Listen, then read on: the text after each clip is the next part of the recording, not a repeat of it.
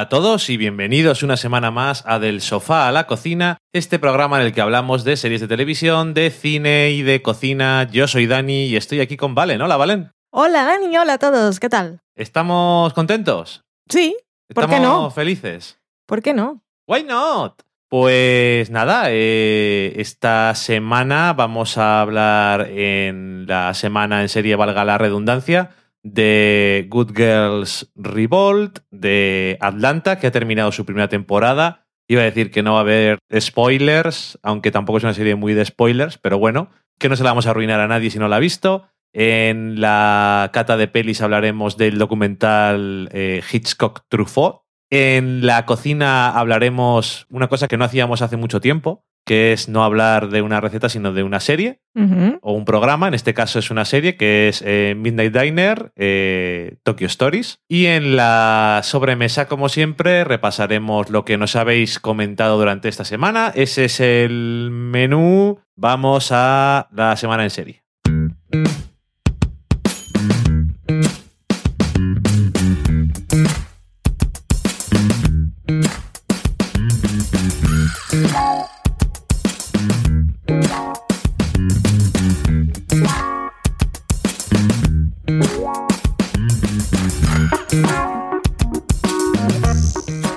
Y en la semana en serie vamos a empezar con Good Girls Revolt.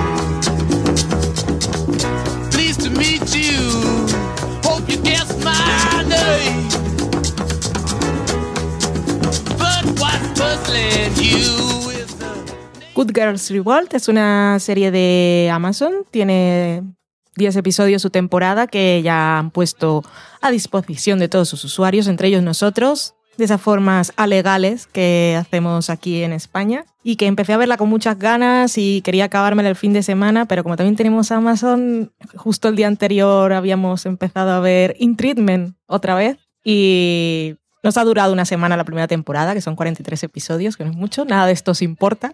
Bueno, Hemos venido a hablar de otra cosa. No hemos venido a hablar de In Treatment, pero si alguien no ha visto In Treatment, In Treatment mola mucho. Está muy bien. Oh, No es muy, en general, feel good, No. pero está bien. Por favor. Continúo con la serie esta, que está basada en una historia real, eh, en la que se escribió el libro del mismo nombre, de la autora Lynn Povich, que, si no me equivoco, participó en los hechos. Fue víctima y actora de los hechos que inspiran esta serie. Eh, según dice la sinopsis oficial, es una mirada a la vida profesional y personal de las empleadas de una revista de noticias semanal de Estados Unidos en los revolucionarios tiempos y la época de 1969. La revista es Newsweek. La revista es Newsweek y en la serie la han llamado News of the Week, Bueno, bastante sutil, está bien. que está ahí, están los hechos reales y luego, bueno, se toman sus licencias. Ya hablaremos, por ejemplo, del personaje persona de Nora Ephron, Ajá. que han metido en este primer episodio y ella efectivamente trabajó en la revista Newsweek, pero trabajó a principios de los años 60 y no tuvo nada que ver con ese momento que despierta un poco una chispa de en las chicas que trabajan allí de decir qué es lo que está pasando. ¿Y qué es lo que está pasando? Pues que en aquellas épocas Vamos a hablar de lo que habla la, la, serie. En aquella época, al finales de los 60 y principios de los 70, en las publicaciones, en particular en este Newsweek, había un sistema patriarcal y unas cosas de esas siempre lo hemos hecho así. y así lo seguiremos haciendo. ¿Y qué, se- qué es lo que siempre hemos hecho así? Pues que las mujeres efectivamente po- podían trabajar, porque era la época en que las mujeres Mm. volvían al trabajo, pero ellas podían trabajar, por supuesto, pues cosas secretariales, podían hacer el café, podrían hacer cosas de correo.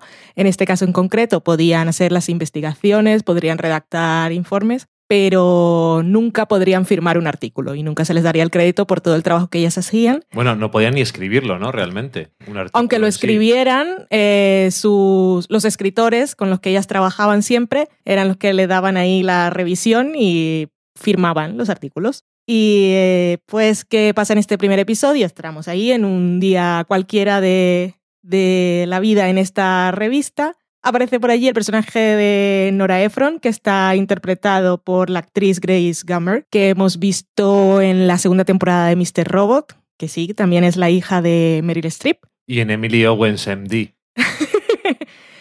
y este personaje, pues ella quiere escribir, se da cuenta que ahí no puede, se dicen las cosas muy claras, aquí las mujeres no escriben, y entonces se va. Y cuando se va, pues también ha invitado a una de las chicas que trabajan allí a una reunión de movimientos feministas en los que se hablan, ¿qué, qué es lo que estamos haciendo? Vamos a mirar nuestra vulva en un espejo, y este tipo de cosas. El personaje, por cierto, que vemos en esas reuniones que se llama Eleanor Holmes Norton, también es un personaje basado en la vida real. Ella es una fue en aquella época activista y trabajó en los movimientos por los derechos civiles, estuvo arrestada varias veces por manifestaciones y actualmente es congresista por el Distrito de Columbia, si no me equivoco, por lo que vi en la Wikipedia. Pues eso, ¿de qué va esta serie? Pues de la vida en la redacción de esta News of the Week y seguimos la vida de tres personajes principalmente, que son Patty, Jane y Cindy. Eh, a Pa- Patty y Cindy, las actrices, yo no las había visto antes. A Jane, que es Anna Camp, la hemos visto en Mad Men, la hemos visto en The Good Wife. Cuando veáis el póster pues, sabréis de quién estoy hablando, es la rubia. En True Blood también. En incluso. True Blood no me acuerdo. Era la mujer del Ah, reverendo. es cierto. Aquel... ¿Eso que era la primera temporada o la segunda? La segunda puede ser. Es que claro, yo la segunda la empecé a ver pero no la acabé, que era la de la señora Temblores que salía en In Treatment, Sí, la mujer de exactamente. Paul. También sale Hunter Parrish en un papelito pues bastante curioso porque es un hombre de la época, pero no, no, no es odioso per se. Tenemos al señor Jim Belushi haciendo de pues el señor viejuno de su época y sus cosas de la guerra. Y tenemos a Finn, que está interpretado por un señor llamado Chris Diamantopoulos, que me ha gustado mucho el nombre, que como actor me parece bastante sin gracia, como personaje me parece bastante sin sal. Y pasa algo, es que escuché yo una entrevista que le hicieron a la autora del libro y pues ya tengo todos los spoilers de la serie, creo, por lo que estaba contando, pues ya sé más o menos por dónde va a ir. Pero bueno, ¿qué pasa? ¿Qué, ¿Cuál es la gracia de esta primera temporada? Que estas mujeres van a tener un despertar de su conciencia de somos personas, somos mujeres. En esta empresa claramente hay una discriminación por género, discriminación sexual como la, llama- la llamaban en aquella época, y, es el hecho de que las mujeres no puedan escribir, pero es que también va del otro lado, porque es que los hombres cuando entran también entran directamente como escritores. Entonces, tendría que haber aquí un ranking, ellos también podrían ser investigadores, pero no, ellos van directamente a la cúspide y a la cima a mirar desde abajo, que incluso en la, en la disposición del trabajo en la oficina también ellos están arriba y ellas están abajo. Sí, están en el, lo que llaman el, el foso. Sí. Y luego pues vemos muchas cosas de la época también y cómo se asumen y se viven las relaciones personales y de pareja y cómo pues algunas mujeres simplemente no saben que tienen derecho a otras cosas porque simplemente ni se lo habían planteado.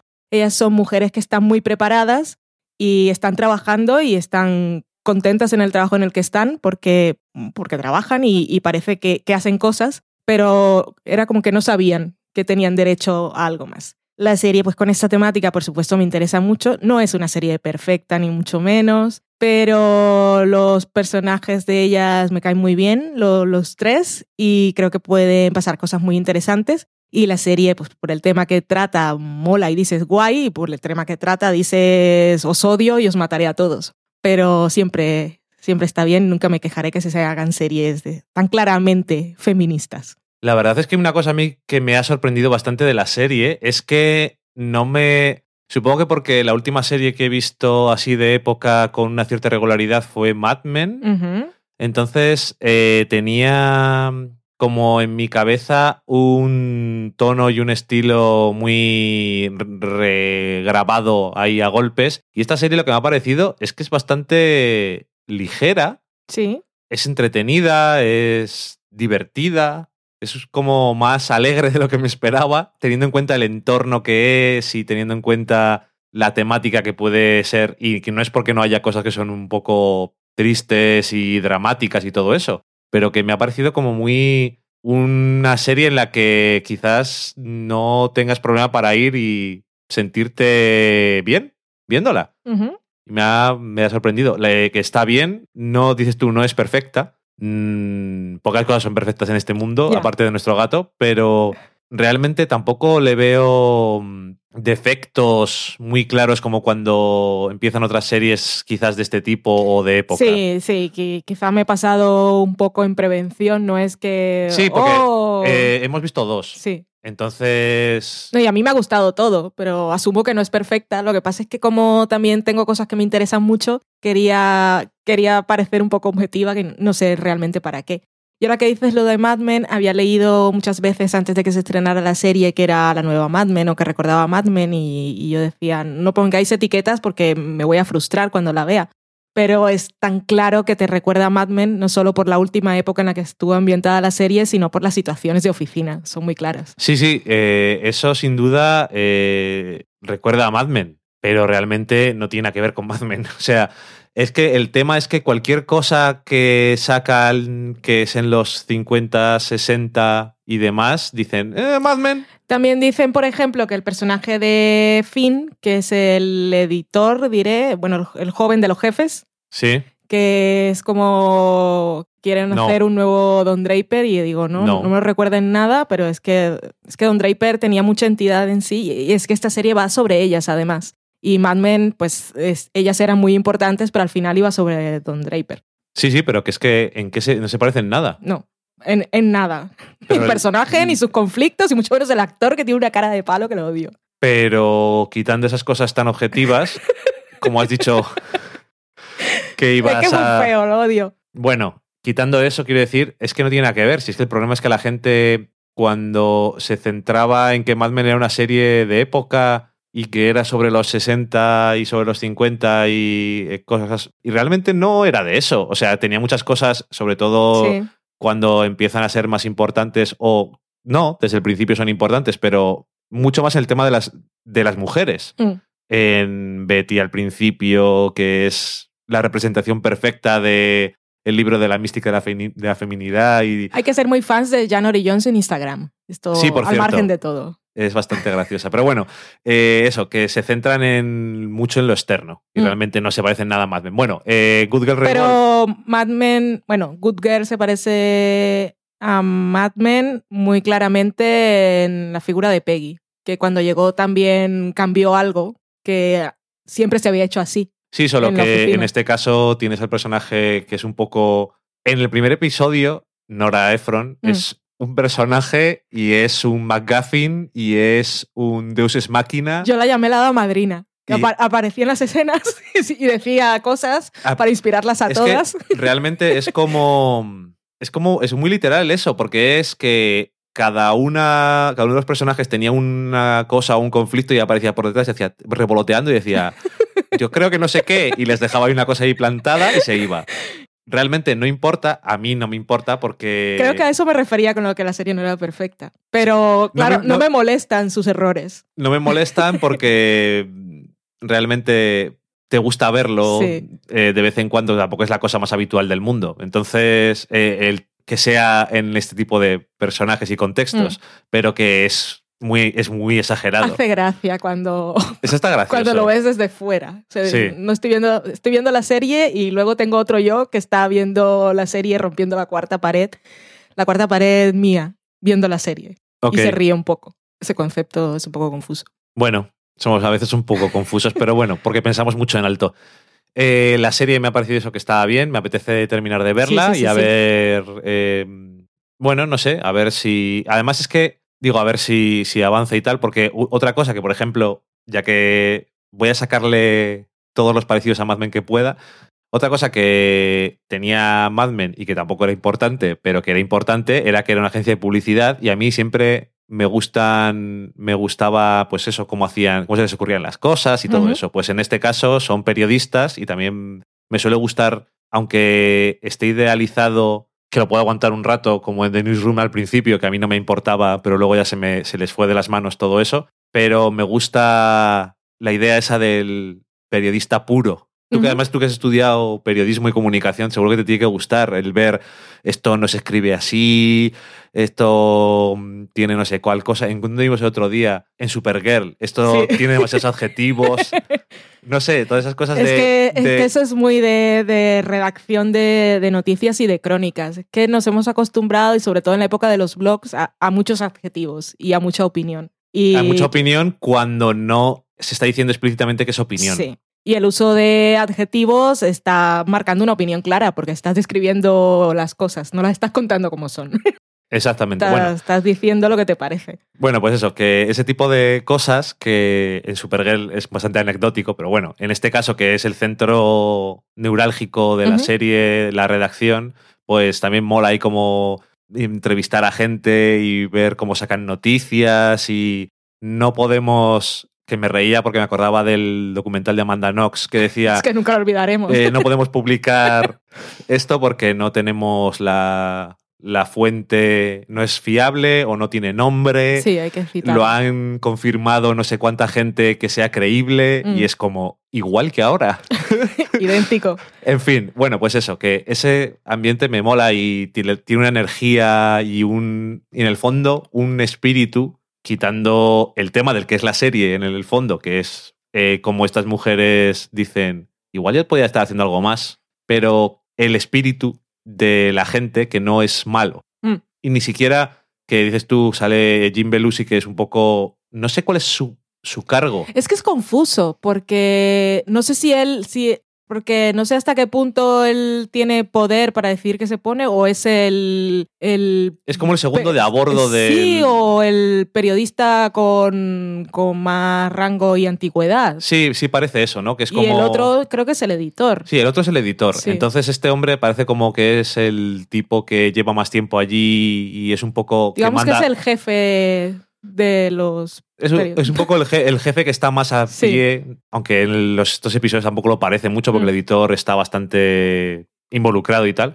Pero bueno, que incluso él, que tiene una discusión sobre qué poner en la portada porque él cree que es importante el, el tema de Vietnam, tampoco sale, tampoco hace la serie en plan que es un tío rancio que No. es viejo que es- Sí. y, es de- y tiene otra mentalidad y lo que sea, pero no lo trata de una forma rancia, sino que además incluso el punto de vista que dice él de por qué tiene que poner en la portada la guerra, eh, la guerra de Vietnam en este caso, no sé, tiene, una, tiene una base. Sí, pero luego tiene el momento de quién escribe qué. No, no, ya claro. Luego tiene eso otro. Es, es como se ha hecho toda la vida, ¿vale? Eso quiere decir que está bien. Es que es la frase que nos condena a todos. Sí, A la ya, desgracia. ya se me ha olvidado de dónde, de dónde me salió a mí. No sé si lo leí en un sitio de Twitter de una cita de alguien. No sé si sería de esas citas que le dicen que ha dicho alguien y son mentira, pero Eh, me parece tan geniales. verdad lo de eh, la frase que más daño ha hecho en toda la historia. Esto se ha hecho siempre así. Entonces la respuesta es ¿y? Pero la gente eh, dice, no entiendo. ¿A qué, te, ¿A qué te refieres con ni? Se ha hecho siempre así y se acabó. Pues que parecemos robots a veces. Se ha hecho siempre así. En fin, siempre se han hecho muchas cosas así, ya sabemos que no es verdad. Eh, la serie, yo creo que cuando terminemos de verla, igual, si, tenemos así cosas que decir, podemos comentarla. Sí. Pero me ha gustado soplo de aire fresco y sobre todo creo que lo mejor que tiene para eso de que te gusta verla es que las tres protagonistas y las actrices correspondientes son bastante... Te, te apetece seguirlas a ver y que les salgan las cosas bien y eso. Sí, y también que son las tres muy diferentes. Sí, no y son... tienen puntos de vista diferentes eh, con la vida y con el trabajo. Y problemas diferentes. provienen de formas diferentes y tienen perspectivas diferentes o, o no tenían perspectivas y las descubren. Y, y eso está bastante bien. Puedes, puede, que eso que siempre vemos las series es una cosa que no podemos evitar. Siempre vas más con una, perso con una persona, con un personaje que con otro.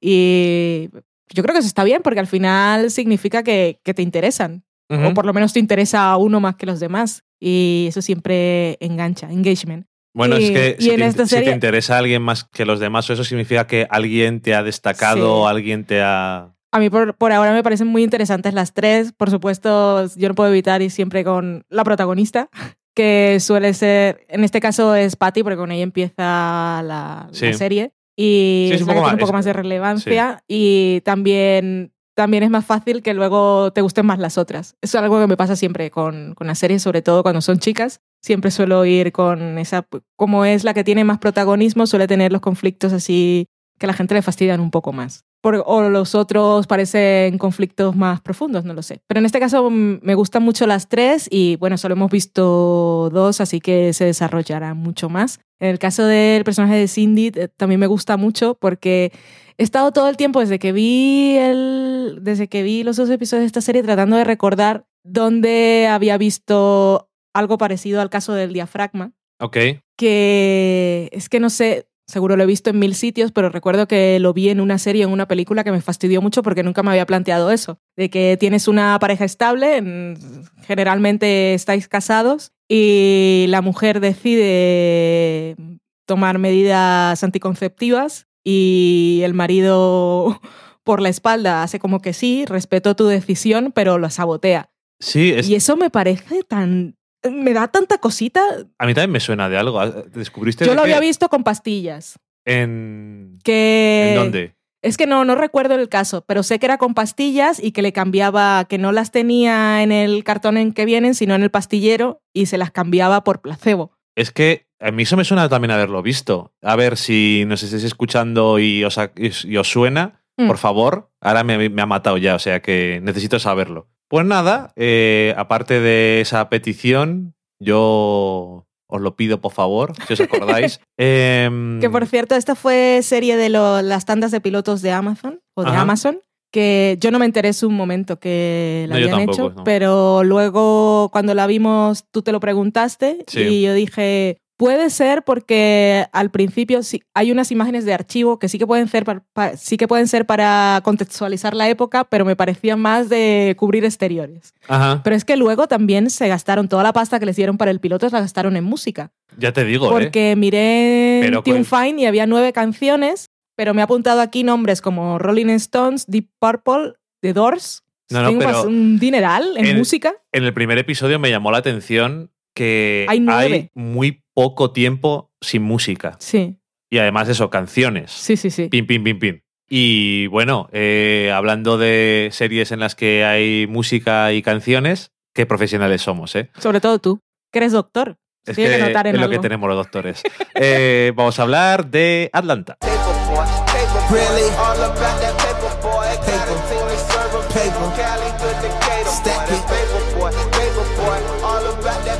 Yeah. Uh. Paper boy, paper boy, always bout that paper boy. If you ain't on your grind, then you flexing, you's a hater boy. Paper boy, paper boy, always getting paper boy. If you ain't making money, then you ain't a money maker. Paper clip, paper clip, yeah, I need a paper clip. I'm stacking up this paper, man, and I can make that paper flip, that paper flip, paper flip. Watch me make this paper flip and head to Magic City, and I bet that paper make a strip. Paper man, paper man, catch me Atlanta ha terminado su primera temporada. Han sido 10 episodios.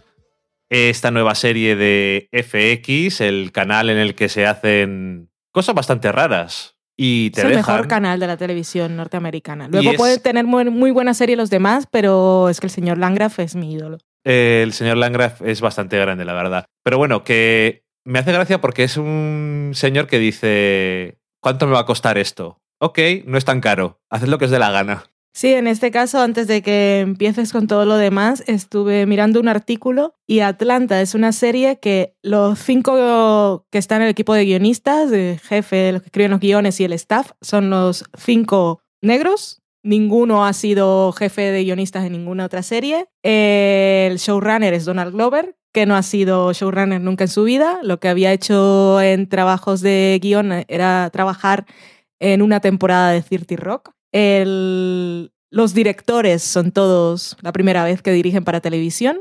Seis episodios dirigió el señor Hiro Murai, que lo conoce Donald Glover porque ha dirigido vídeos musicales de su otra faceta. Sí, de y músico. los otros son dos, episodios dirigidos por el propio Donald Glover y uno dirigido por una chica que se llama Yannick Bravo, que también es negra. Ok, O sea, el señor Landgraf les dijo, tomad tomad y coméis comed. todos de él. Eso es. Eh, bueno, ya has dicho tú, eh, la serie está, bueno, no lo has dicho, pero Mm. prácticamente está creada por Donald Glover, que la gente sabe quién es por Community, Sí. es lo que hay.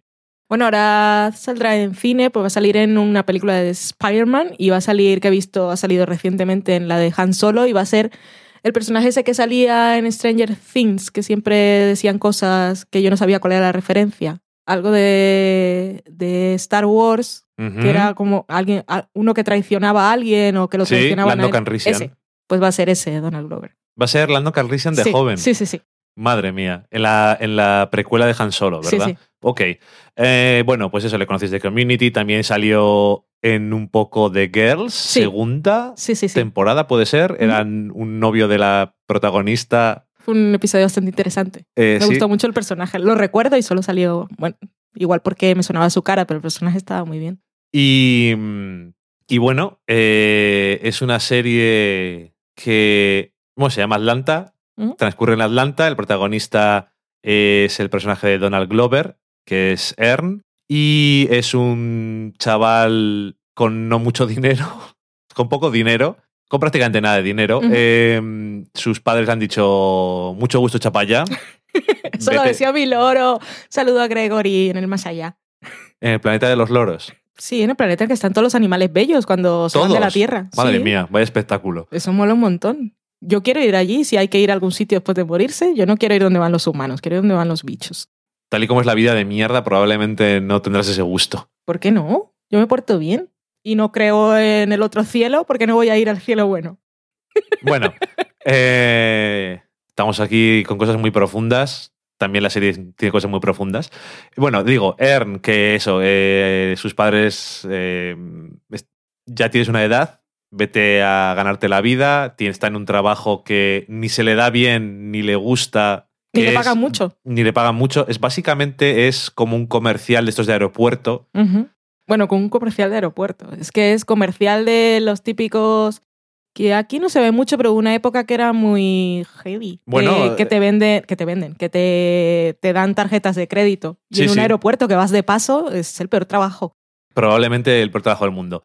Y, No, no será el peor, pero Bueno. bastante chungo. y resulta que su primo, eh, Alfred, también conocido Paperboy, como Paperboy. Paperboy, es un rapero semi cuasi conocido que está empezando en- a conocerse un poquillo, sobre todo a nivel local, y él le dice que quiere ser su manager y así, bueno, pues tener una carrera. Él también tiene una... Unos ingresos.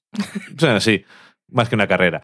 Eh, tiene una. Bueno, tiene una hija. Iba a decir, tiene una novia. No. Mm. Tiene una hija con una chica y a veces está en su casa y a veces no. Y van. Y bueno. Van se llama ella, que parece que. ¿Y van, a- van a dónde? no, vale, sí. Van, Vanessa. Sí. Y eh, que por cierto que es profesora. Y eso es un poco lo que te vende. ¿De qué es esta serie? Es eso. Y francamente, el primer episodio mm, es básicamente eso. Supuestamente es como siempre. eh, ¿Esto que es una comedia? Sí, es ¿Te una ríes? comedia. Sí. eh, ya lo creo. Es una comedia em, que al mismo tiempo también habla de cosas bastante serias. Sobre todo, por ejemplo, estoy acordando del segundo episodio pero en general eh, suele tener de vez en cuando cosas interesantes sobre temas de violencia, temas raciales. El segundo que decía que es de la cárcel, Sí. y ni siquiera dentro de la cárcel, es antes de entrar o salir de la cárcel. Eh, cosas de, de cosas de la vida en general, tiene cosas así un poco más serias, pero también eso, al mismo tiempo es una comedia, pero es una comedia muy extraña. Sobre todo tiene toques muy surrealistas y Pero de verdad. eh, es que me lo has quitado, jolín. Iba a decir, tiene toques de surrealistas, pero cuando digo surrealistas, quiero decir surrealistas de verdad. Mm. No como cuando la gente escribía en el año 98, Seinfeld es surrealista. Esta comedia surrealista que nos llega. No. Y yo, eh, no, esto no es surrealista, no, sé lo que es el surrealismo. Ok. Y Eh, es surrealismo para el espectador, porque parece que ellos no son sí, conscientes. es como. A veces sí, pero la mayoría del tiempo no. Mm. Es un poco absurdo. Está el absurdo allí dando vueltas, eh, sobre todo el. Pero es un absurdo realista, es un concepto. Es una cosa muy superextraño. rara, sí. Eh, sobre todo también está, igual que el humor, también está muy concentrado en el compañero de Paperboy, que es Darius es un personajazo, porque es que tú no sabes si es un profeta que, si está, es un que viene del futuro o un fumado. o, o un fumado. Es que siempre está ahí en la línea. En el último episodio tiene, un- tiene una conversación con Paperboy muy curiosa sobre sabores de pipas Y, que está al fondo. O sea, está- están ellos en primer plano, pero desenfocados. y la conversación está de fondo. Y sí. la conversación está de fondo, que está muy bien. Bueno, y a ver, mm, me ha encantado la serie. Y desde luego me apetecía verla porque tenía curiosidad. Es en FX que también, eh, sobre todo en sus formatos de media hora, me suele, suelo decir sí, primero y luego ya veré si me Sí. interesa o no, porque les permiten bastantes riesgos. Menos Baskets, no la ves. Basket no lo hemos visto porque te cosas los payasos. Tú la puedes ver si quieres. Ya, pero a mí me gusta mierdas contigo. ¿Qué le voy a hacer? Que no te Y- quede rintintín luego. No, si ya sabes que a mí no. A ti, por ejemplo, no te apetecía ver Rick y Morty, la he visto las dos temporadas. Yo he visto un par de episodios, no está mal. No, no, a mí, a mí me gusta bastante. Como ahora esta temporada me he enganchado a South Park.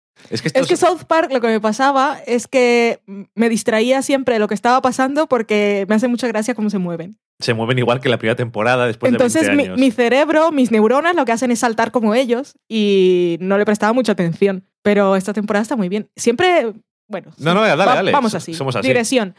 Eh, siempre tienen eh, como, como una trama de temporada. No, es que eso lo llevan haciendo solamente. Ya no me acuerdo si son dos este año, el anterior, y no sé si hace dos también, pero es una cosa que han empezado a hacer ahora porque después de, después de 20 años se te, te tienes que cansar. Ok. Y entonces dijeron, dijeron, vamos a hacer. El año pasado, por ejemplo, también, eso seguro, tenía trama continuada. Ok. Tra- Tratan temas que son bastante interesantes. Sí, sí, sí. A mí me ha sorprendido mucho. Estoy viendo esta temporada. Estamos en 2016, pero que vengan del futuro. Buscad en IMDb cuál es, porque yo no lo sé. Temporada 20. Gracias. que trata sobre, eh, bueno, en la superficie, sobre los trolls de Internet, sobre un poco sobre la elección en la que están Un poco bastante. un poco bastante sumergidos, que así terminaba el, el año pasado, y cosas de género, como siempre, utilizando a los niños del colegio de una forma muy absurda, pero también bastante interesante. Sí, sí, me- está pareciendo muy interesante. Volvamos. Estábamos Eh, hablando Atlanta. de Atlanta. Sí, eh, Atlanta. eh, es que tengo que decir el primero el nombre para acordarme de qué estaba. O como dicen en la radio pública, que dices tú, estamos hablando de Atlanta. Em, El tren del pensamiento ha hecho su parada. ha tenido. A ver, me ha gustado en general todos los episodios. El primero, ya te digo que es un poco. No es que sea convencional, es más que es lo que te esperas después de leer de qué es la serie. sí.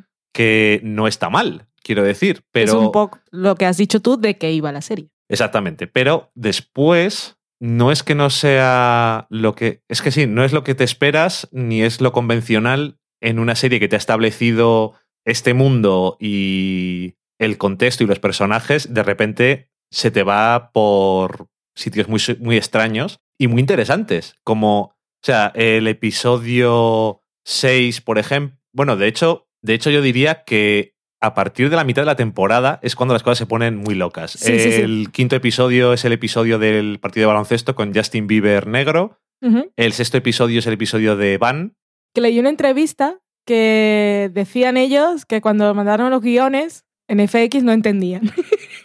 Dijeron, va a estar Justin. ¿Ha- ¿Habéis conseguido a Justin Bieber para el episodio? Porque ellos en ningún momento decían Justin Bieber es negro. Decían que Justin Bieber iba y había un concierto y todos los fans y ellos decían, no, sabe, no os hemos dado tanto dinero. ¿Qué Exactamente. está pasando? No se lo habían dado. Y eh, luego tienes el, el episodio 7, que es el episodio de la. de la cadena de televisión. Van.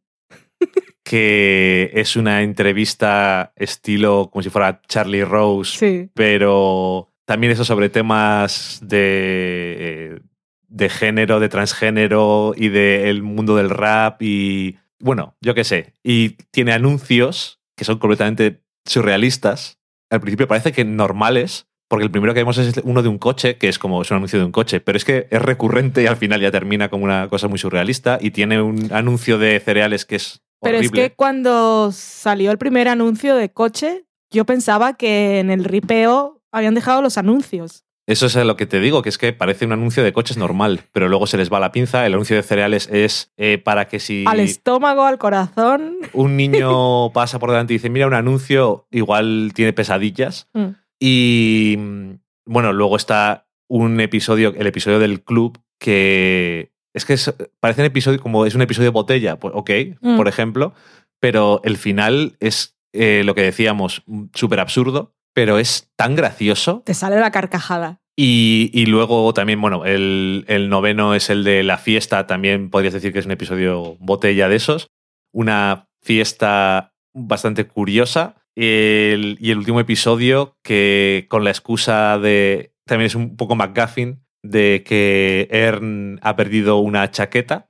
Pero no es McGuffin. Porque parece que sí. Sí, pero no. Y entonces, cuando lo estás viendo, no sabes si es que quiere su chaqueta, porque es que sabemos que es un arrastrado. Y si igual es su chaqueta y no tiene dinero para comprarse más.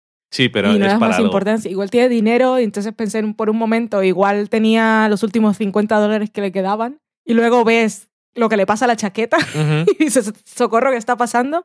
Y al final te revelan algo que es una cosa que no nos habíamos planteado durante toda la temporada Cierto. y nos la cuentan ahí. Sí, es, es muy.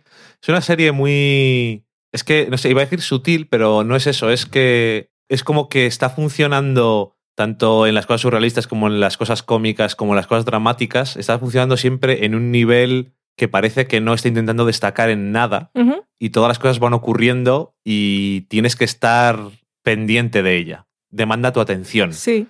Y la verdad es que me gustó un montón. El episodio mm, no, no es el más gracioso, aunque tiene un momento, madre mía, de mi corazón. Pero el episodio sexto, en el que la protagonista es, es Van, me gustó un montón de qué hablaba y esto. Y luego no es en plan, no es el episodio de la chica, así que va a ser un episodio, ¿sabes? Mm.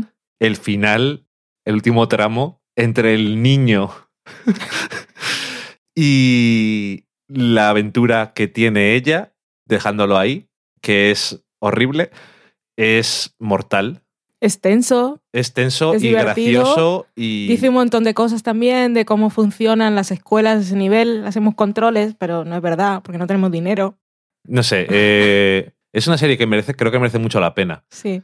Y que eso, que según la vas viendo, cada episodio que ves, vas viendo algo, algo nuevo. El Darius, que dices tú que no sabes si es un genio o, o qué es, es que tiene una serie de, de momentos y de escenas. El episodio en el que se va a la galería de tiro. Es que parece, todo hacen tonterías, pero al mismo tiempo él con sus cosas, de, con su filosofía y sus cosas, está ahí siempre soltando cosas que dices, "Hmm, no sé. Bueno, eh, me ha sorprendido. Digo, tiene buena pinta, pero me ha sorprendido porque me ha parecido mucho más interesante, divertida, entretenida y de todo de lo que pensaba. Cuando estaba preparando la escaleta para poner aquí los nombres de quién, los actores y los personajes y el orden en el que vamos a... que eso es nuestro guion, básicamente para no tener que parar y buscar en IMDB, porque seguramente no nos vamos a acordar, que habíamos decidido que íbamos a hablar de Atlanta.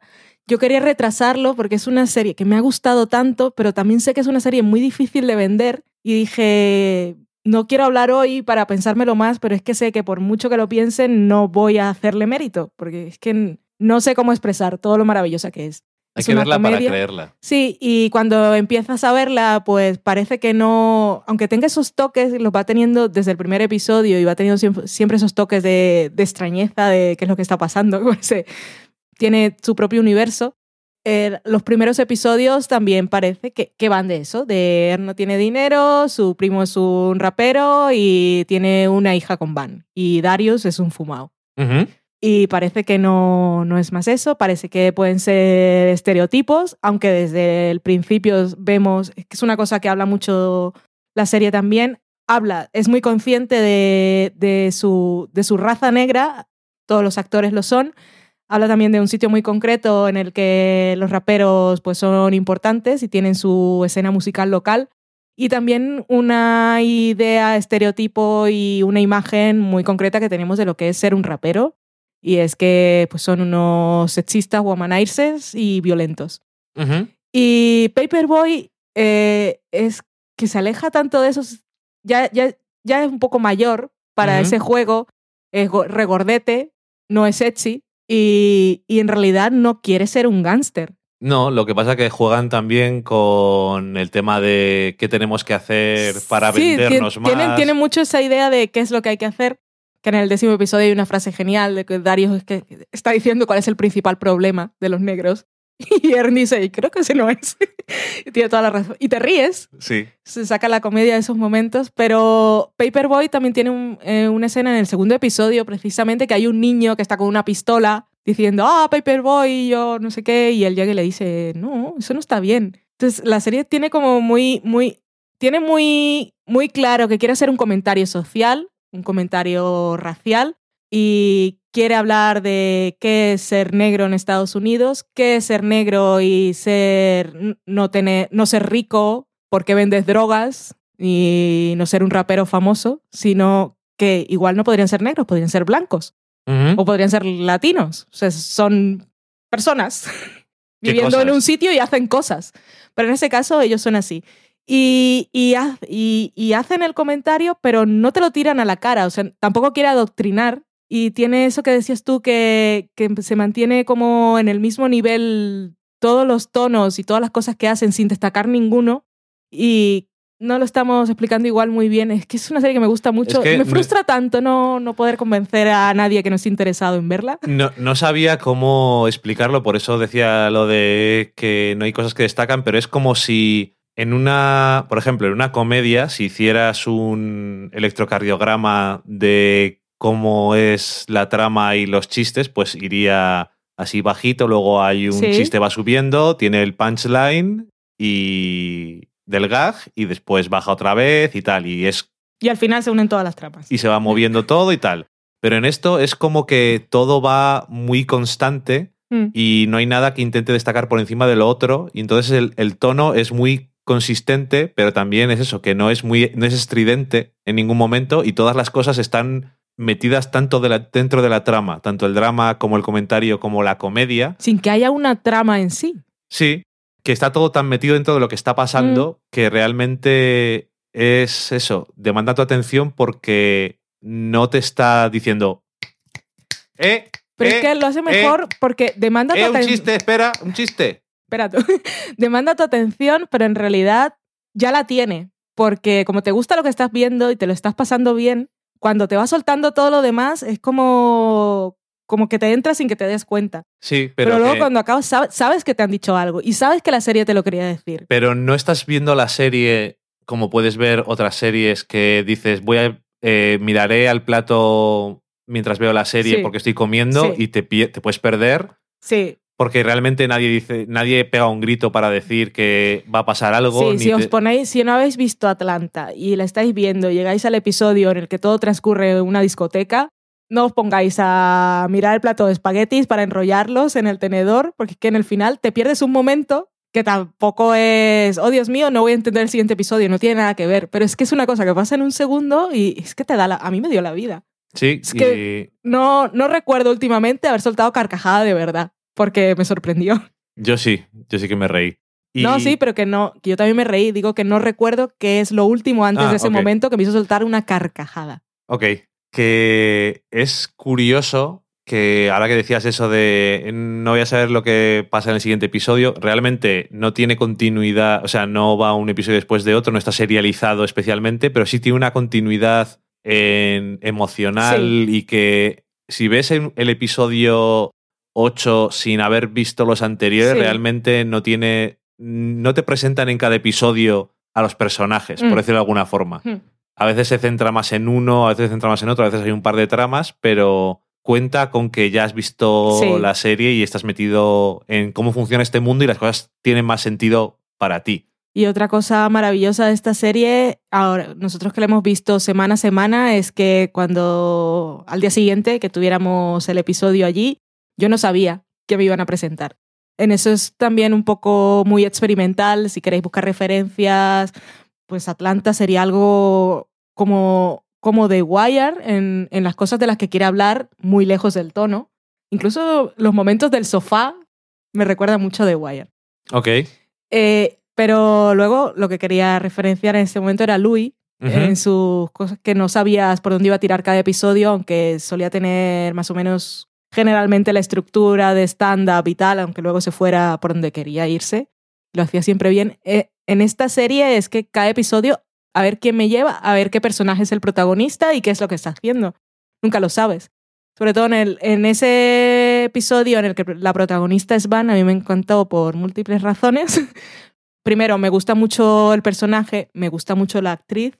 Ajá. Eh, me pareció muy importante que le dedicaran un episodio a ella, eh, ahí a mitad de la primera temporada, porque no es uno de los protagonistas. Pero por sobre todo eso, y sumando todo lo anterior, es que la historia no tiene nada que ver con que sea la novia de Ern ni nada. Es su historia. No, no, es, es su vida. Mm. Sí, sí, no, des- desde luego que no tiene nada que ver. De hecho, sale Ern en un momento en el episodio, pero porque va donde él, Sí. ella está. Y sale Paperboy porque le llama por teléfono en Sí, un momento. sí, sí, sí, pero realmente es, es tangencial. Me encantó ese episodio. Y luego el episodio ese de, de las entrevistas, es, es que es maravilloso. Sobre todo también habla de muchas cosas, pero tampoco quiere adoctrinar. Y no es que no quiera adoctrinar, sino es que no lo hace.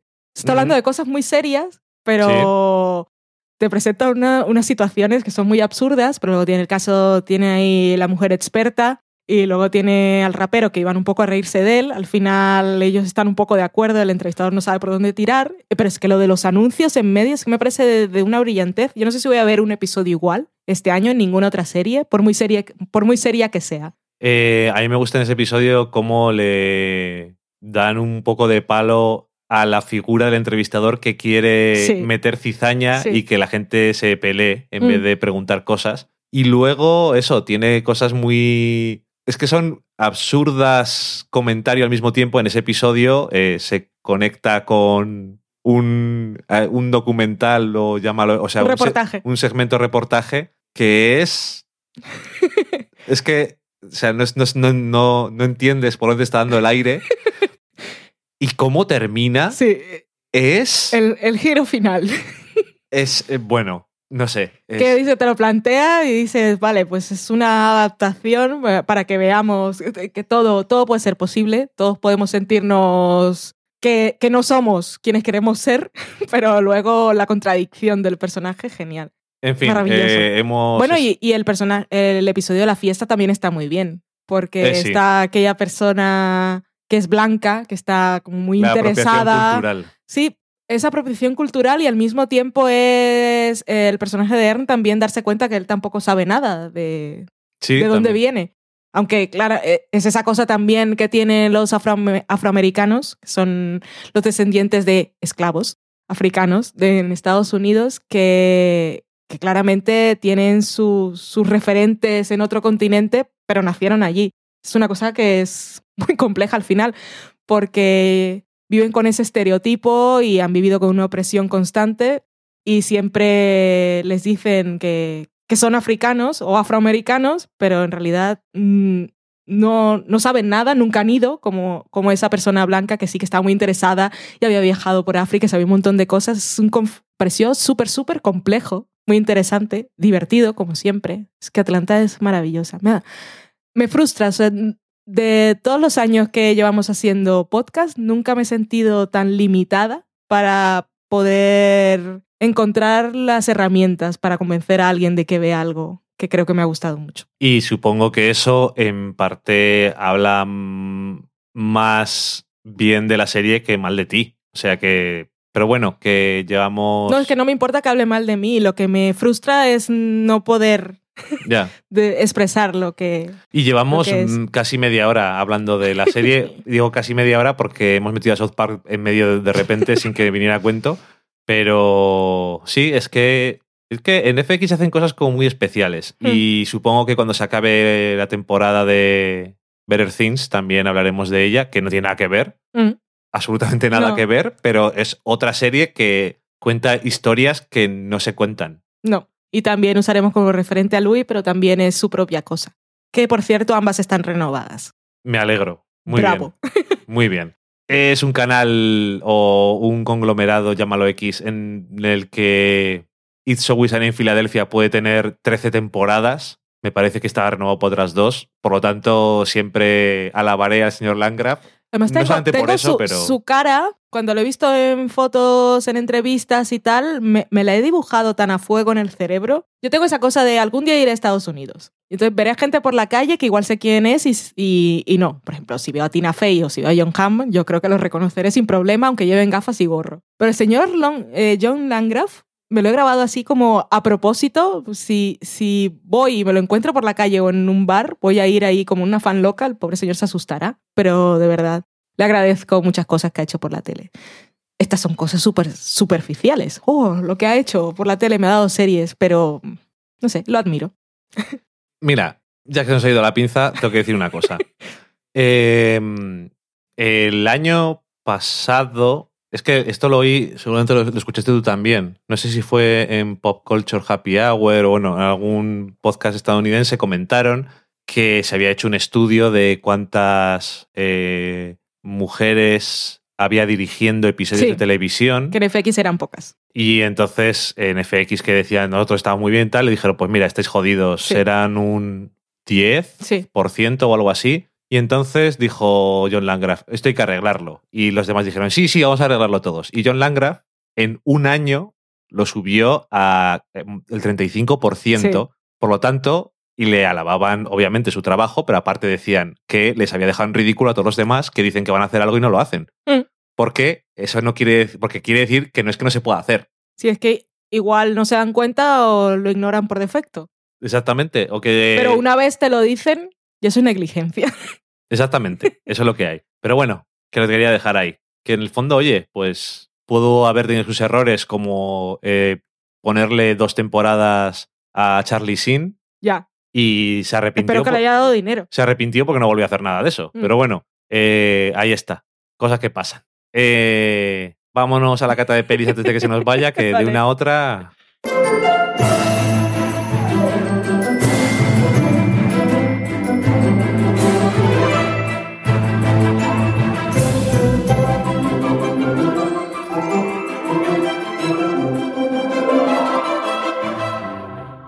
Y esta semana en la cata de pelis vamos a comentar el documental Hitchcock Truffaut.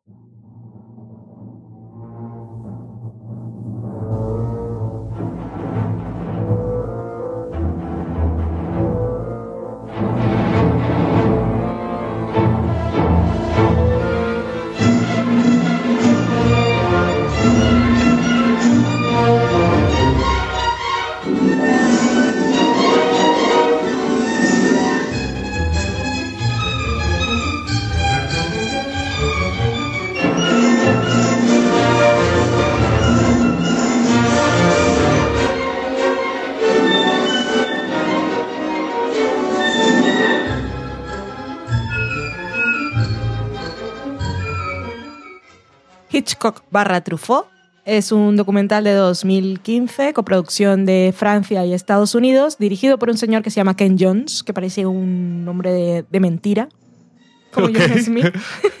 que he mirado su, su IMDB y no hay nada que pueda destacar para vosotros. El documental se estrenó en el Festival de Cannes de 2015, creo que también estuvo en el Festival de Toronto. Y el documental está basado, basado básicamente, madre mía, esta fluidez de vocabulario, en el... Hemos hablado alguna vez cuando hicimos el ciclo de Hitchcock, del libro Ajá. Hitchcock Truffaut, no me acuerdo ahora cómo se llama. ¿No se llamará igual o se llama igual? Es que se llama así, creo. ¿eh? Vale. Y lo citamos, de hecho, en alguna ocasión. Sí, que es un libro que os recomendamos mucho porque Es una. Es la transcripción de una entrevista que le hizo François Truffaut a Alfred Hitchcock en el año 62, de muchísimas horas, eh, en la que hablan de la vida y obra de Hitchcock desde, desde la admiración de Truffaut, que era un director joven en ese momento, que solo había dirigido tres películas y Hitchcock había hecho muchas, y que Hitchcock era eh, un director que en aquella época era considerado comercial y que no se reconocía por los grandes críticos ni por otros cineastas, eh, no se le reconocía el mérito que François Truffaut pensaba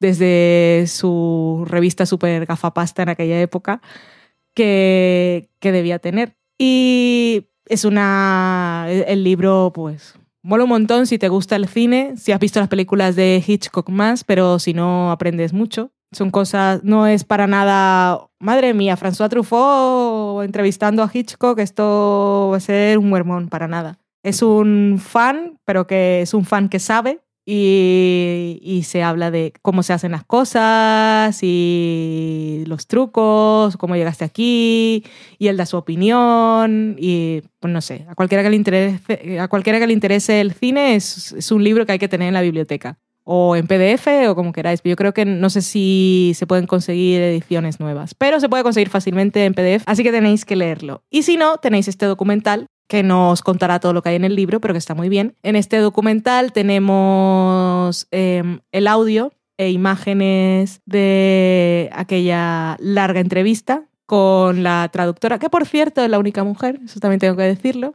Luego vemos a otros directores en la época actual muy conocidos que hablan de, de, la importancia, de la influencia que ha tenido el trabajo de Hitchcock en sus obras, o hablan de las películas de Hitchcock que, que, que les parecen así la bomba. Y del el libro casi como un manual, Sí, un libro de texto es que lo es. prácticamente. Es un libro de texto sin que sea un tocho.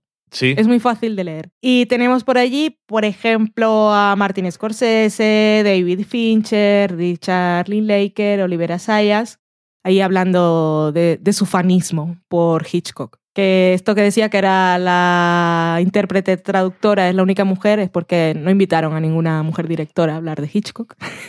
y Truffaut y Hitchcock pues, son hombres también y tenemos esta mujer en medio y pues, es un apunte como cualquier otro. Pero el documental está muy bien. Lo ves en un momento y ya está. Sí, que eh, creo que es una. Es, es un poco ver eh, cómo se llega al libro, Sí, básicamente. Sí, Y cuál es la importancia que tuvo el libro y cómo. sí, que incluso te cuentan cómo contactó Sí. Truffaut a Hitchcock y cómo lo convenció.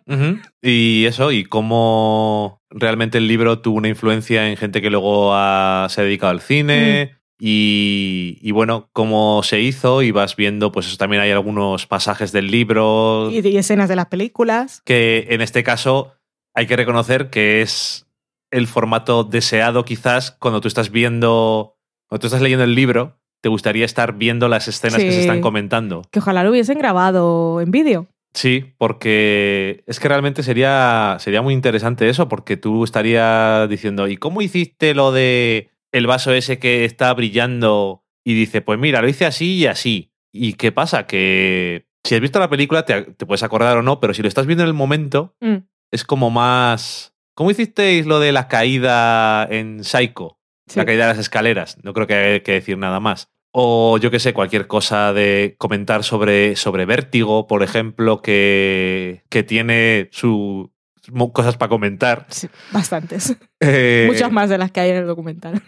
Sí, pero bueno, que eso. eh, coge algunos pasajes del libro y les escuchas Mm. y ves eh, las escenas de las que se hablan y luego pues eso, gente comentando cosas sobre el libro y eso, hablando de que realmente también sirvió para que tuvo que venir uno de estos franceses con gafitas de la New Wave francesa Sí. y decirles a los americanos que ese señor que estaba haciendo... La Nouvelle Vague. Bueno, perdón. Eso es otra cosa también. y de música. Pero bueno, eh, que ese señor que estaba haciendo películas en Estados Unidos, eh, que no era solamente un señor que llevaba gente al cine, Mm. que no era solamente un director mainstream que les Sí. valía para cosas, sino que estaba haciendo cosas de interés. Y quizás eso llamó un poco más la atención sobre el trabajo de Hitchcock, que al final es una de esas cosas que siempre se comenta, eh, nunca recibió un Oscar. Y es uno de los directores más importantes de la historia del cine Sí. Mm, directamente. O sea, no creo que eso sea muy discutible. Y nada, que si te gusta el cine y, bueno, más concretamente, si te interesa la obra de Hitchcock, pues es un documental que está muy bien. Si te gusta el cine en general, yo creo que también. Pero realmente, pues sí, tiene gracia estar un poco familiarizado con Sí. las películas y demás. Pero bueno, eso, está muy bien. Sí. La recomendación de hoy, un documental. Y dicho eso, pues vamos a la cocina.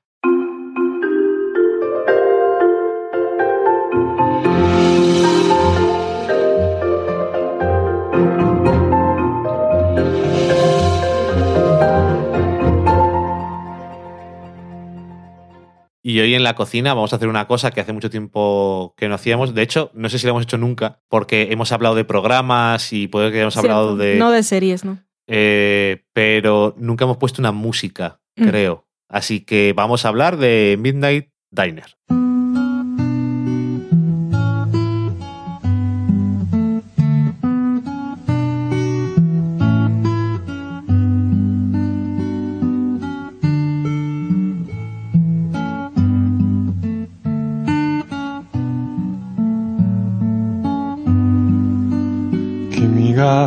いた白い日が今ゆっくり風に乗って」「空に浮かぶ雲の中に少しずつ消えてゆく」「遠く高い空の中で手を伸ばす白い雲」君が吐いた息を吸ってぽっかりと浮かんでる Que además, eh, Midnight Diner, Tokyo Stories, es una.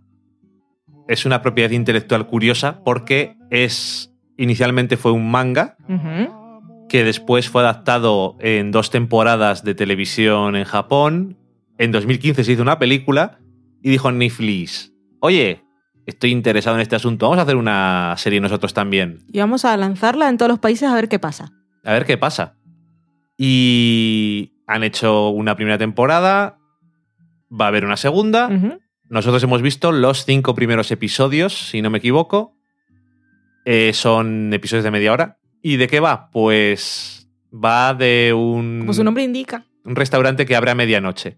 Como dice al principio de la serie el protagonista, el cocinero, dueño, camarero del restaurante, bar, diner, Sí, es un bar de esos Como de la cultura es- japonesa que son una barra, no hay mesas, una barra pequeñita, que, um, igual 10 personas, 10 comensales y la cocina abierta.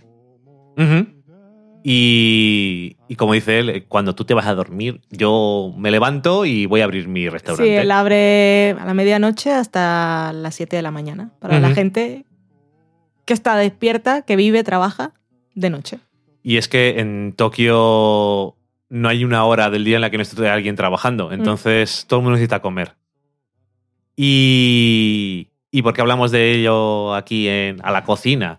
Pues porque no solamente eh, es un restaurante un poco la excusa, el centro del que van partiendo las historias, porque es una especie de antología, podríamos decirlo Sí. de alguna forma, en la que cada historia de cada episodio pues surge del restaurante, pero son unos personajes distintos.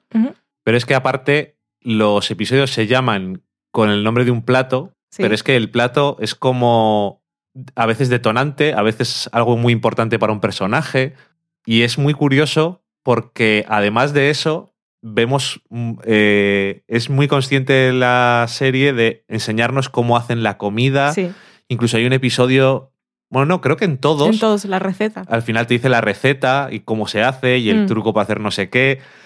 Y realmente, que además son, suelen ser cosas, no son, por ejemplo, sushi, que es una cosa muy complicada y tal, sino es como si estáis familiarizados con el concepto de diner americano, que es eso, la cafetería esta de poner café, hamburguesas, pancakes, ese tipo de cosas, pues ese es muy equivalente japonés en el sentido de que es comida muy sencilla, muy de la gente, por decirlo Sí. de alguna forma, muy de época del pueblo, por decirlo de algún modo, pero que es muy curioso la forma en la que se presenta y el, como siempre, acompañado a todas las cosas que hace un personaje de Japón, el orgullo que tiene la gente por lo que hace y el cuidado y, la y el intento de la perfección, Sí, se realmente te llega a ti. sí. Y aparte no es un sitio en el que vas y tienes una carta de, Ah, bueno, sí. de 20, ni 10, ni siquiera 5 platos, sino que él tiene su plato, pero luego, si tú vas allí y quieres comer algo y él tiene los ingredientes, te lo prepara. Y si no los tiene y se los llevar. llevas, te lo hace también. Sí. O sea, es decir, es un sitio que realmente es un, un refugio nocturno en el que la gente dice, quiero comer algo, dame de comer. O qué tienes hoy, qué hay, dame algo. es algo, estoy aquí lejos de mi casa y hoy quiero comer esto que me lleva a la infancia, que no lo hemos visto en la serie, pero podría ser. Y en- haces la compra y cuando vayas allí por la noche te lo prepara.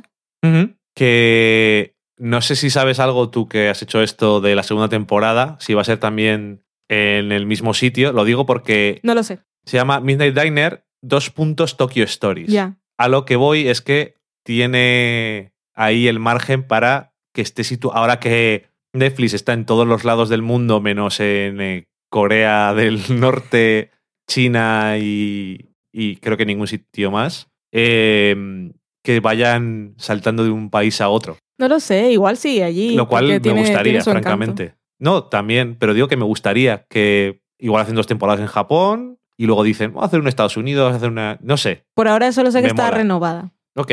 Eh, es, es una serie, bueno, ya hablando como, de ella como serie, eh, así un poco brevemente, es una, serie muy, es una serie muy curiosa porque es una comedia, un poco comedia, pero son de cosas así de muy personales de los personajes, cosas que para ellos son muy importantes, de su Son muy vida. personales, pero además son japoneses. sí, Y esto de occidental y oriental parece que es una forma de dividir más el universo, pero es que en realidad somos muy diferentes y los conocemos muy poco. Y si los conocemos un poco más es gracias a la literatura o en Japón los mangas y el cine y la televisión. Y de televisión poco tenemos, pero son, son distintos.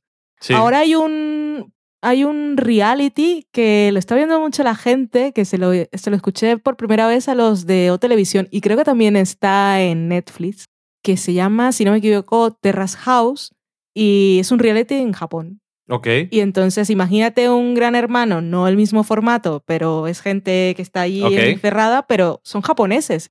Entonces, la forma que tienen de pensar, de procesar, de actuar o de no hacerlo, siempre te parece rara. Sí, es que es. Y sí. es lo mismo que pasa con esta serie. Son situaciones que igual te pueden, te pueden dar risa o te pueden parecer mm, ingenuas, pero es que ellos son así.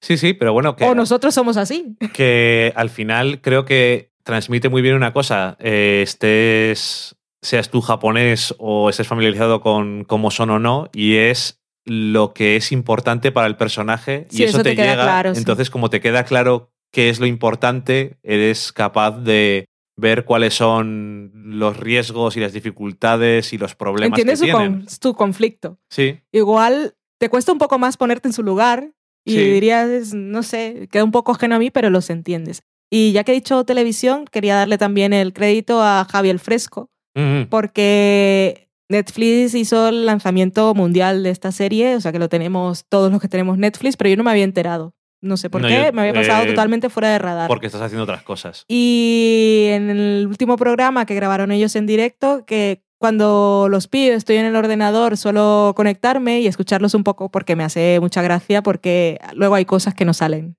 Es que el hay, hay, una persona que. es que el sabe señor editar. Mirindo ha ganado, ha ganado el premio de montaje por ondas revueltas, porque el señor Mirindo en estas cosas de edición de podcast, Es un mago. me voy, me voy a lanzar Bueno. y voy a decir que es el mejor en España. Es un profesional. De verdad. Pero bueno, eso que entré al chat y solo saludé y Javier Fresco me dijo, ¿habéis visto esto? Y yo dije, pues no tengo ni idea qué es. Y fui a buscar y no sabía qué era y me dijo, es que me acordé de vosotros. Y yo, pues muchas gracias, Javier Fresco. No sé si escuchas esto o no, pero quiero dar el crédito. Hmm, hay que dar las cosas. Eh, pues eso, que es muy curioso porque es una serie así ligera y tal, pero que es muy adorable a veces y a veces tiene unas cosas que, son, que eso que te hace mucha gracia, como el episodio de eh, la serie en plan Power Rangers, llámalo Sí. X, que es bastante gracioso, pero que al mismo tiempo eso tiene como cosas muy curiosas que se te transmiten de la sociedad y de cómo de la sociedad japonesa y de cómo eh, se relacionan las personas allí. Sí. Y eso que el tema de la cocina, que el señor de- del diner es como un Obi-Wan así, en plan, yo soy sabio, tiene además, tiene una marca de... una cicatriz. una que cicatriz en algún en el momento ojo. nos dirán o no. O no, y, re- y realmente eso eh, no hace falta. No. Porque tú, lo digo sobre todo en Japón, porque tú cuando ves un personaje en un anime o en un manga que tiene una raja así, una marca en el ojo, cicatriz en el ojo, sabes que era un samurái, se no había le peleado preguntas. con alguien. No, nadie se Claro. pregunta, se asume Mm.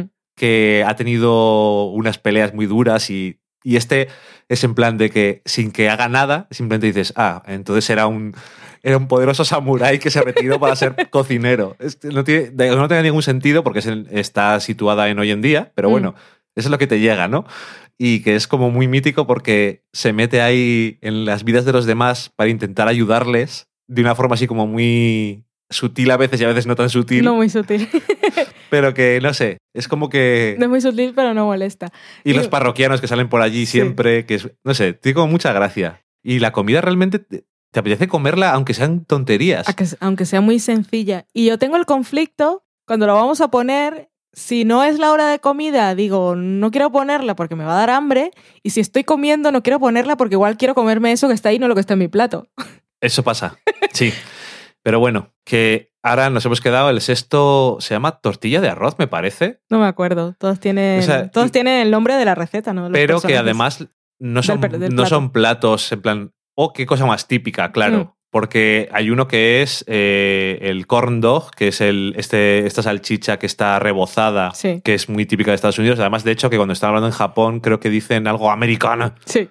Y, Y también hacen pancakes. Hacen pancakes también, pero que esta, este corn dog, que es la salchicha, es de pescado, Sí. Que es lo que tiene. que es lo que tiene el hombre, pero que te suena, a ver, así dicho, suena horrible. Mm. Pero cuando lo ves y cómo se lo comen y con el gusto que se lo comen, dices, me apetece comerme eso con unas birras. Así.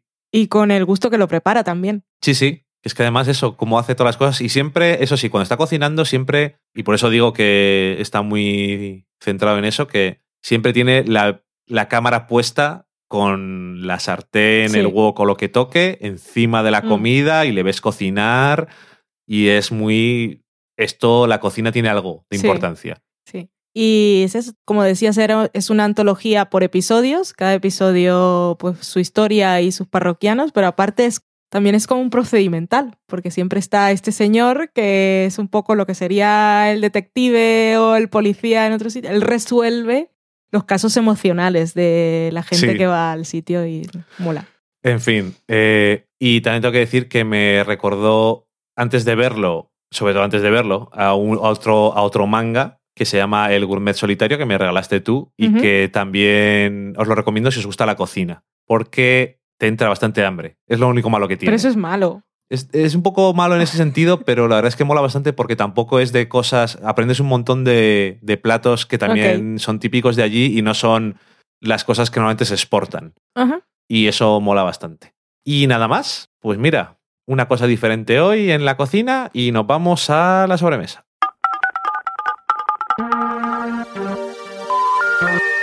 We're sorry, the number you have dialed is not in service at this time.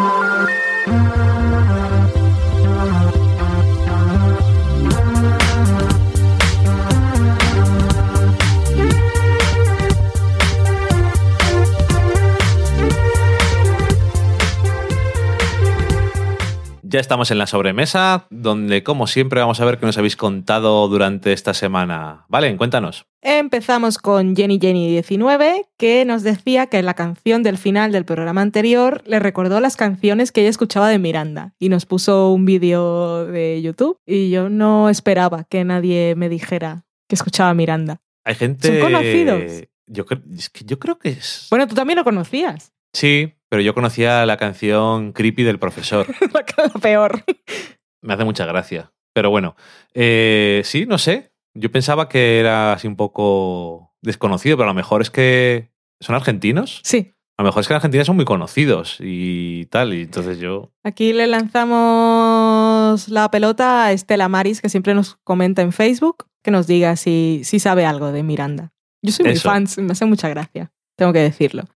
Tenemos al señor Javi J en Twitter también, que nos decía, hablando de series que dan giros, nos pregunta si hemos visto Bojack Horseman. Y decía, me suena que sí. Y yo le contesté desde el sofá, me hice un lío porque yo era Valen y tal.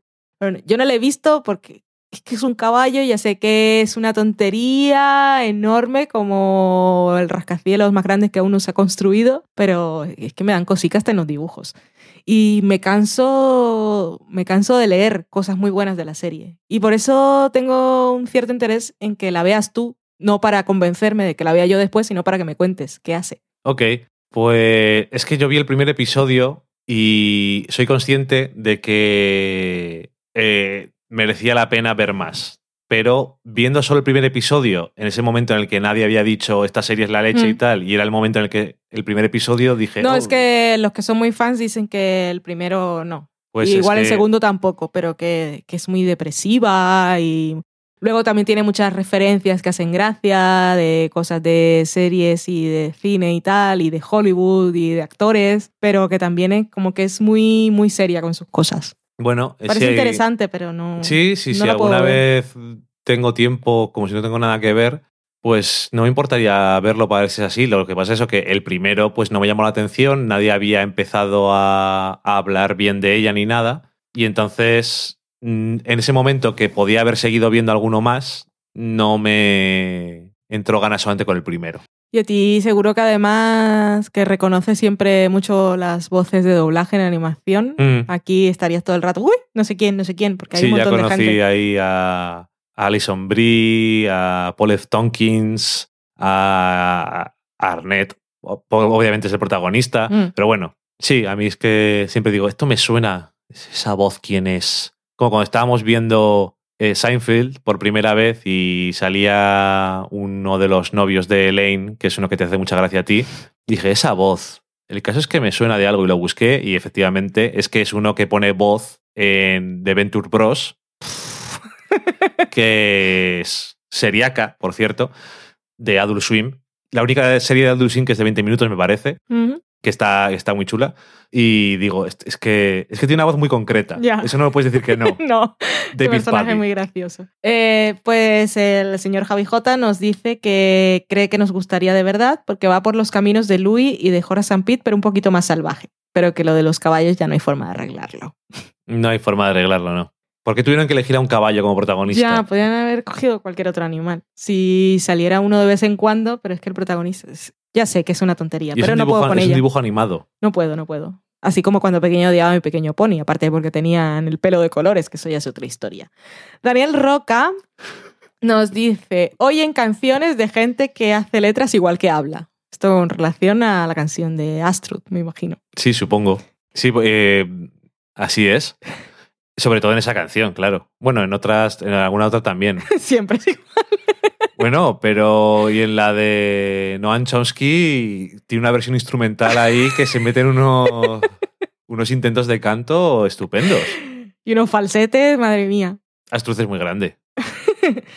Y Mari Margolis nos dice que se apunta a Krisha. Se la hemos vendido. Luego en Facebook tenemos a Estela Maris, que le hicimos el llamamiento por lo de Miranda, y nos dice: Voy a esperar vuestros comentarios del tercer episodio del plomazo de Chance. Doctor Chance, no sé si podremos llegar a comentarlo. El otro día me quedé sola y dije, voy a ver Doctor Chance, pero no, me vi los cuatro de Westworld. De hecho, eh, fi- fijaros, ¿qué prefieres? ¿Ver un episodio de una serie que no has visto o prefieres ver cuatro episodios de una serie que ya has visto de una hora? Sí. Sí. Eh, tú me dijiste, mira, aquí explican qué pasa en el tercero, que decían que era un giro. Que me dio pereza leer el artículo, dio- el recap. Te dio pereza hasta leer el recap y yo te hice un resumen. Sí. Y no lo quisiste ver. No. Y eso te lo digo porque, o sea, te lo dije y al final te, te ponía. Digo, no veo dónde está el giro. Ya. Es simplemente que la trama avanza, no entiendo.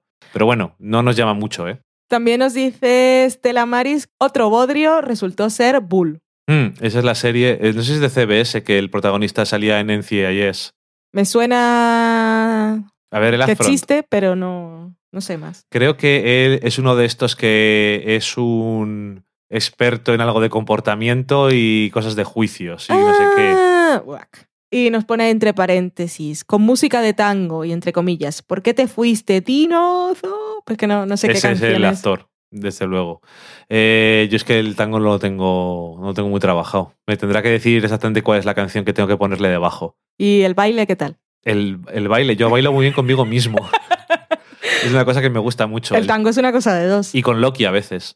Pobre Loki. No le gusta demasiado, eso es verdad. ¿Cómo le va a gustar? En Facebook también tenemos a Diego Cortezón, que nos ha puesto un tráiler de otra serie de Netflix de la que no me había enterado, y es que es difícil seguirle la pista. Últimamente Netflix está muy loco, ¿eh? Y es una serie que se llama Una serie de catastróficas desdichas. Sí, eso que hicieron una película. Sí, y que está basada en unos libros del Ajá. escritor Lemony Snicket. La serie está protagonizada por Neil Patrick Harris y nos la ponía por- con la pregunta, ¿veremos a los hermanos Baudelaire hacer pasta la putanesca como en los libros? Fíjate, yo no estoy familiarizado con los libros, lo único que sabía era, de hecho, cuando salió la película, que era Jim Carrey, ¿puede ser? No sé de qué me hablas. Bueno, tú no, no sabes lo que es esto, ¿verdad? No, Ok.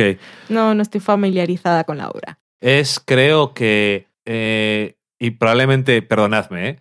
Pero me suena que es, eh, los protagonistas son dos niños, Tres en la serie. Bueno, tres. Me he copiado aquí la sinopsis. Ok. A ver, cuéntame. son unos niños y creo que sus padres han muerto y van a vivir con un, el único familiar que les queda y no sé si sus padres eran ricos y el- este familiar que es malvado tío pues quiere quedarse con su dinero. Pues no te lo has inventado. No eran dos, son tres. Y aquí los definen como huérfanos, egoístas e ingratos. Y habla de la fortuna que dejaron sus padres. O sea Pues que sí. tienes algún tipo de idea. En la película yo creo que era en plan de que no eran los niños tan malos, me suena, y eso, Jim Carrey era como el tío o algo así malvado que quería quedarse con el dinero de los padres y por lo tanto estaba toda la película intentando matarles. Uh, Creo que es así. Una serie de catastróficas desdichas. Catastróficas.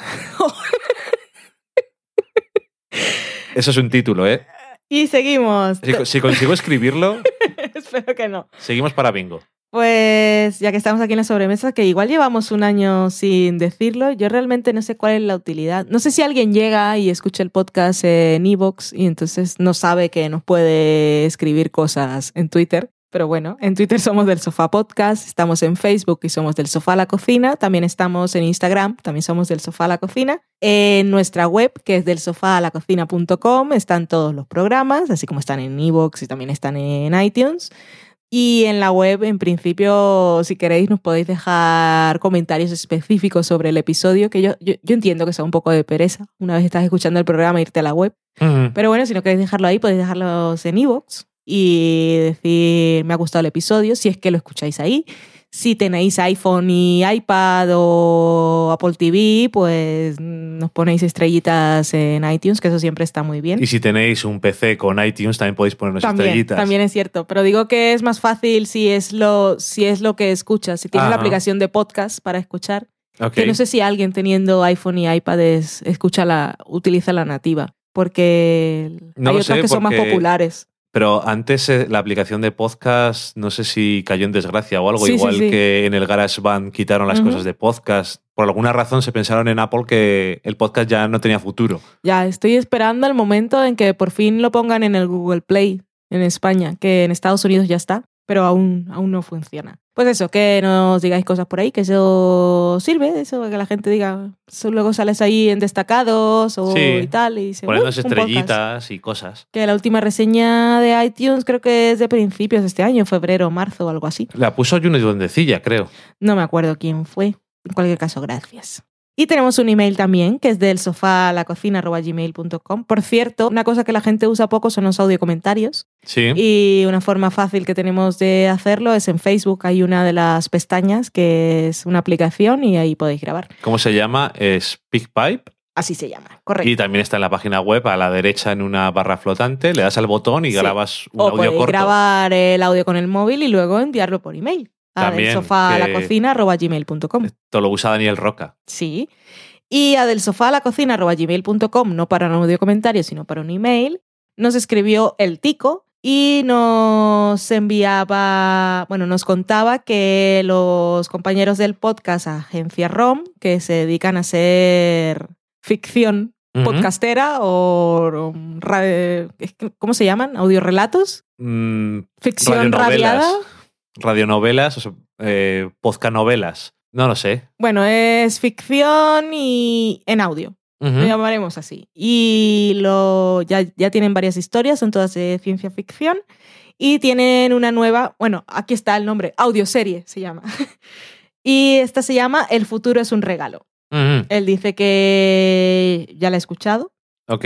y que está muy bien. Nosotros hemos buscado el tráiler y os lo pondremos aquí. Sí, ahora. Ahora es que no sabía si era ahora o al final, pues ahora mismo.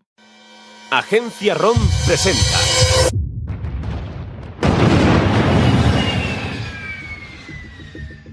Imagina que pierdes todo lo que te importa. Que te pongas el... ¡John! ¡Mira ese coche! Maldita sea. Pe- ¿Pero qué hace? ¡Frena, John! ¡Frena! Directo, viene directo. Agarraos fuerte. ¿Buscarías venganza? Y doy gracias a Dios porque por fin se haya aclarado todo y podamos pasar páginas sobre todo aquello. Ya está bien. Bueno, ¿y cómo...? ¡Ya está bien! ¿Alguien debería asesinarlo a sangre fría como lo hizo tu marido? ¿Y por qué no? ¿Acaso alguien va a arreglar lo que hizo? ¿Alguien me va a devolver a mi hija? ¿O tratarías de cambiarlo todo? Tú solo piensa que la próxima vez que me veas, estaremos todos juntos como si nada de esto hubiera pasado. Si me dejas cambiarlo, nadie tendría que morir. ¿No te das cuenta? No evitarás la muerte de Sam. Ya lo has hecho. Pero todo acto tendrá sus consecuencias. Y crees que evitar el accidente será la respuesta de todo, pero no es más que el comienzo de lo que vas a desatar. Legado Morlock. El futuro es un regalo. Pero el dolor no se puede tapar. El odio no se puede esconder. Agencia ROM, porque no solo es escuchar, es imaginar. Pues ahí tenéis el tráiler, parece una película. Sí. Y el odio, La- no se, Las imágenes las ponéis vosotros. el odio no se puede esconder. Me parece que es una gran frase y que yo creo que se aplica mucho a esta casa. Aquí no hay espacio para el rintintín. Sale siempre. Sí, que escuché el primer capítulo y además es que tienen. que suena estupendamente. Eso es una cosa que a mí. Si dicen, vamos a hacer una, una audioserie y luego se oye regulero o no tiene buenos valores de producción, pues dices, pues qué pereza. Ya. Pero No oye, se oye genial, sí. Así que bueno, nada, que mucha suerte con todo esto y que sigáis ahí dándolo todo. Sí, ahí tenéis Agencia ROM, se llaman, tienen web y están en todos los sitios, como todos los podcasts. Muy bien, pues vamos a despedirnos.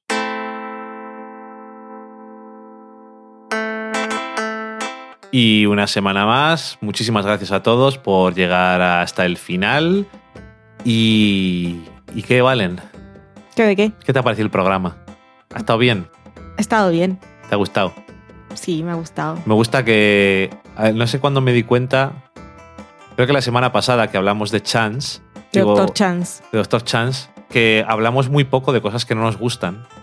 Y me acordaba de los comienzos, cuando hacíamos lo del desafío con, con películas de mierda. Yo me acuerdo poco. Y veíamos muchísimas más series y todo eso, y nos tragábamos muchos truños para nada.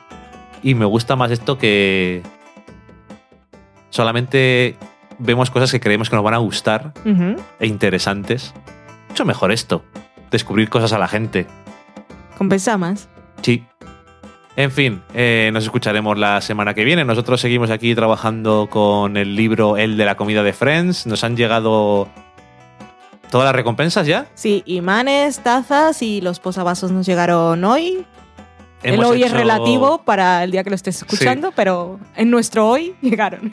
Y Ya están las correcciones. hemos corregido el libro, los- lo tiene todo la mm, maquetadora diseñadora y estamos a la espera de que nos enseñe cómo va quedando el tema y a volver a corregir, que esto es una cosa que pasa muy a menudo y es que hay que corregir muchas veces. Y como ya sabéis, cuando lo tengáis en vuestras manos, encontraréis algún error.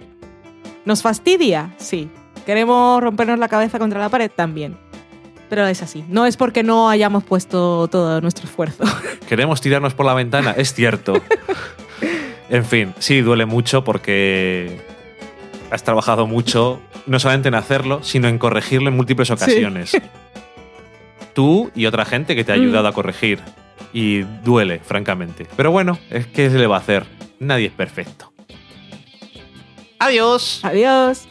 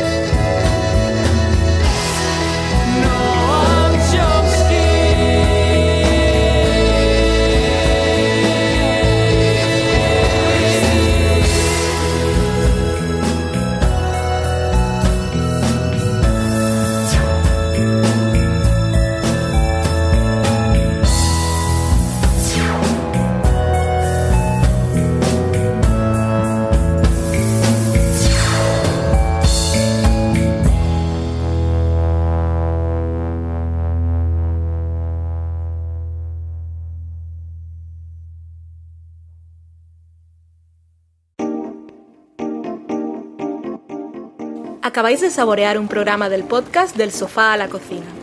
Para prepararlo hemos usado los siguientes ingredientes.